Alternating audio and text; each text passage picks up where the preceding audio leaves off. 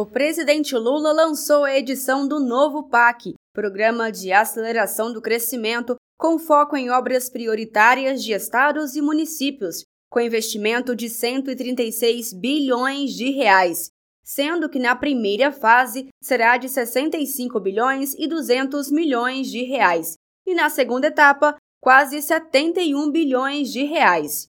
O chamado Seleções do Novo PAC possui 27 modalidades, dentre elas o abastecimento de água nas cidades e em áreas rurais, mobilidade urbana, renovação da frota e prevenção a desastres naturais. As modalidades serão executadas pelos Ministérios das Cidades, Saúde, Educação, Cultura, Justiça e Esporte, com a coordenação da Casa Civil da Presidência da República. Estados e municípios poderão inscrever propostas no período de 9 de outubro a 10 de novembro de 2023 pelo site gov.br/casa civil. O ministro-chefe da Casa Civil, Rui Costa, lembrou o slogan do governo Lula, União e Reconstrução, ao enfatizar que esta etapa do PAC significa a reconstrução do Pacto Federativo. Aqui está sendo apresentado um projeto de Estado, um projeto e uma concepção que respeita o ente federal, estadual e municipal, que respeita cada prefeito e prefeita, governador e governadora, que foram eleitos democraticamente pelo povo da sua cidade e do seu estado. E agora chegou a vez dos municípios. Os municípios já foram contemplados na primeira etapa, presidente, com a incorporação de todas aquelas obras que estavam ou em andamento lento ou paralisadas.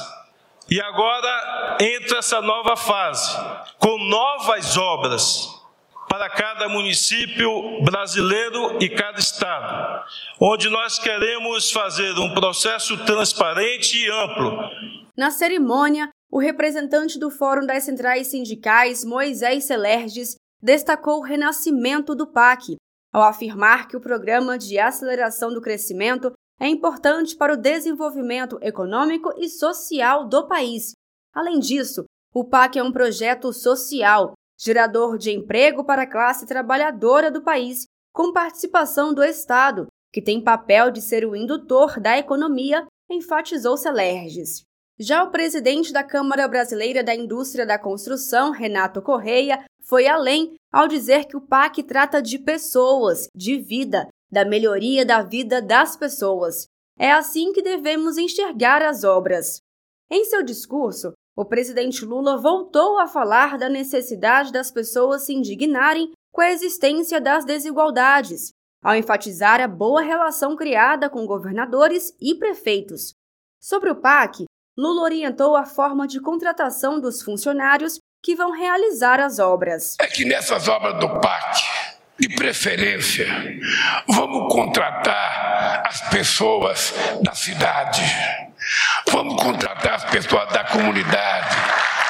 Porque senão uma empresa vai fazer uma obra numa cidade vizinha, leva trabalhadores de outra cidade, e a cidade que está recebendo a obra, sabe, não consegue gerar nenhum emprego.